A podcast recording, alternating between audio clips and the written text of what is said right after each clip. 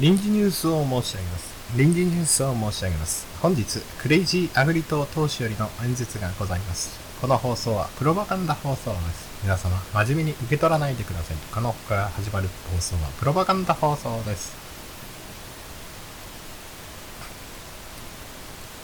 農民職務。国や大手メーカーは、この国の農業の問題に対する機会を与えられてい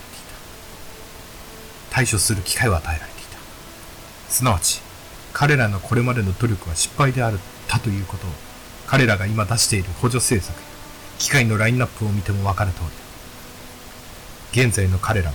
当初この国をこれまでよりもより良い未来に導きたいという希望を持っていた。彼らが実際に農村の中で成し遂げている唯一の業績というのは、トラクターやコンバインといった機械以外、効率化を考えるより汗をかくことを農民に強いて、販売店を今日まで存続させているということだけである。彼らは成果を全く示すことができている。平成27年、彼らは我が農民のトラクターに対して、この国の環境をより良いものにすると堂々と宣言した。しかし、農民所得が特に上がらないのにかかわらず、彼らは環境を盾に農民に対して値上げを強いたのだ。農民はこの10年間で貧しくなり、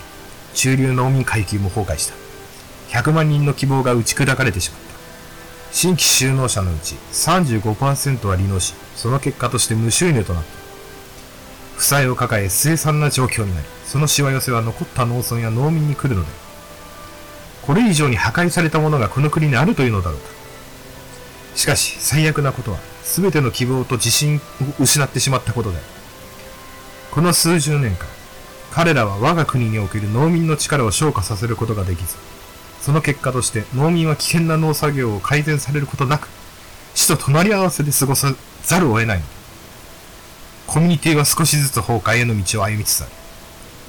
農民が覚醒に向かうことを恐れながら彼らは農民に既存の構造の機械を買うように仕向けている。都会が田舎を見下し、給与所得者は農民を見下し、手作業をする者は頭脳を使う者を見下した。米農家は施設農業者を見下し、施設農業者は露地作物農家を見下した。見下される側もまた自分たちを見下す側を同様に見下していた。農家は国内で活力を使い果たしてしまった。今輸出で外の世界に目を向けようとしているのは空想のみである。日本製は農産物であろうが高くても売れる。このような空想による希望のみが残った。世界も我々をこの空想に基づき扱っている。このような状況の中で、日本は少しずつ崩壊への道を歩みつつある。そんな中にあって、強靭のみが、このクレイジーアグリのみがこの状況を招いた農家に対してもう一回そこから復活できるのではないかという希望を与えることができる。彼らは農村を良くしようという気持ちなどない。もし現在のメーカーや国や農協が農家を救いたいと真面目に思っているのであれば、なぜ今日までそうしていない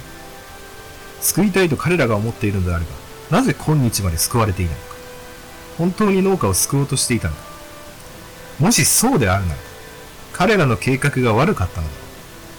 しかし、もし計画に間違いがなかったとすれば、彼らには良くしようという気持ちなどはなかった。または計画を実行するにはあまりにも無知で弱腰だったのだろ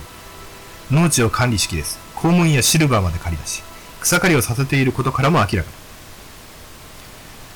だ。日本の農民の運命は草刈りとともにある。私がクレイジーアグリ革命運動を開始したばかりの今日においてですが、農民の運命は草刈りのような作業で時間が取られている。そういう考えるより汗を流せという全近代的考えのもとでこの国の農業は運営されている。農民がうまくいってない時というものは、労働者も起業家も中産階級も全ての日本人がうまくいってない時なのである。農村の崩壊は国家の崩壊を意味し、国家の崩壊は全国民の生活の崩壊に他ならない。特定の人たちが危機から逃れられるようなことはなく、すべての日本人が運命を共にすることになる。クレイジーアグリ革命運動が始まったとは言っても、それはプロレタリアートがブルジョワジーに勝利することを目指す運動でもなければ、ブルジョワジーがプロレタリアートに勝利することを目指す運動でもない。最終的には巨大な国際的な物流を誕生させ、その自由で広い選択によって階級闘争を超えた真の農作業がもたらされなければならない。それこそが世界が歩まなければならない道なのだ。日本農業がうまくいってないという認識のもとで私は3年前に数人の同志と共に新しい共同体をこの国に誕生させることを目指す新たな運動を始めた。共同共同体への思いを持たずしてクレイジーアグリジャパンが成立することなどまずありえない。それなくして農地社会に貢献するなどということもありえない。そもそも愛国心だとか国家主義が独立した一つ一つのイデオロギーとして存在することなどありえない。知識人や農民が別々に団結して行動を起こしたり、国家主義者と社会主義者がそれぞれ異なる考えのもとで行動を起こしたりしていたら、団結している抵抗勢力に任されてしまうだろう。しかし、様々な立場の人々が交わって一つになった時には、その共同体がどの抵抗勢力も任すことなどできないのだ。共同体の必要性を否定できる者は誰もいない。現在のように国中の農村が衰退し、経済も政治も崩壊の危機に瀕しているという状況の中にあって、どの機関も我、それに対応できていない今日において、私が唱えるクレイジーアグリ共同体の必要性を否定できる者は誰もいないはずだ。私が一致団結した農業再建を目指し、3年前にこの運動を始めた時、同志の数は3人だった。今日では1000人を超える同志が志を同じくして活動している。しかし重要なことは運動に参加している同志の数ではなく、同志たちが共有している運動の理念や価値観だ。様々な種類の職業に従事する職人や日本中の全ての階級に属する者。で強固な同盟は成り立っている。同志と共に団結し、苦しみを共にすることだけが自分たちの明るい未来への唯一の道であり、さもなくば絶望しかないということが分かった。100万人もの農民たちが自分たちがやるべきことは自分たちが困らない分だけの作物を生産することではないことに気づいている。すなわち他の職業の者と手を取り合い、農民として国の輝かしい未来のために、全国民と共に人生を歩むことだということに今はもう気づいている。これまでに展開されてきた論争に惑わされてはいけない。彼らは諦めた者たちなんだ。諦めているからこそ我々にネガティブ思考を植え付けようと否定や妨害をしてくる。役目を終えた者のネガティブ思考の思考のようなもの、連中と共に活動するのではなく、クレイジーアグリ共同体に加わり、活動することこそ重要であることに皆も気づいている。この運動に参加するのは農民や労働者だけではない。自分たちが今まで空想にとらわれていたことに気づいたブルジョワジーや知識人もこの共同体に参加している。共同体に集う献身的な人々が農村存続のために戦ってきた。3年前、我がクレイジーアグリを馬鹿にして嘲笑う者を多数多数いた。今、彼らのその笑いは涙に変わっているが、この3年間、共同体に集う人々の献身的な努力によって、階級や地位に惑わされている愚か者の偏見を我々は打ち負かしてきた。共同体に集う献身的な人々が、農民という人種存続のために立ち上がり戦ってきた。存亡のために手を取り、団結してきたんだ。運命を共にできる共同体を再びこの国に誕生させることこそが、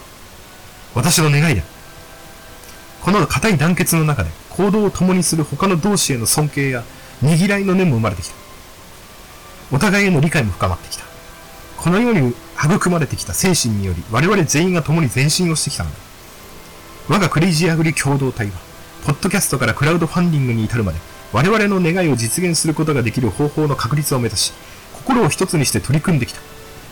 我々は単純な金銭的利益を狙っているのではない。すべての農民が同じ目的に向かい、運命を共にできる共同体をもう一度この国に誕生させることこそ、私の願いなんだ。私はこの共同体を信じている。全能なる神はこの共同体をこの3年間で3人から1000人の共同体にしてくださった。このように自由深い神はこの共同体にいつか全ての農民が加わるように導いてくださるだろう。我々はこの共同体を信じている。我々はこの共同体のために戦う。そして必要であれば、私はこの共同体を守るため、我々の魂をこの共同体に捧げる覚悟もある。もしも農民としての責務を全うすることができれば、その努力により、誇り高き、誇り高き、自由な草刈りを取り戻すことがいつの日か必ずできるはずだ。そんな未来の実現のために、懸命に働こうではないか。まずはそのために、クラウドファンディングに一口入れてほしい。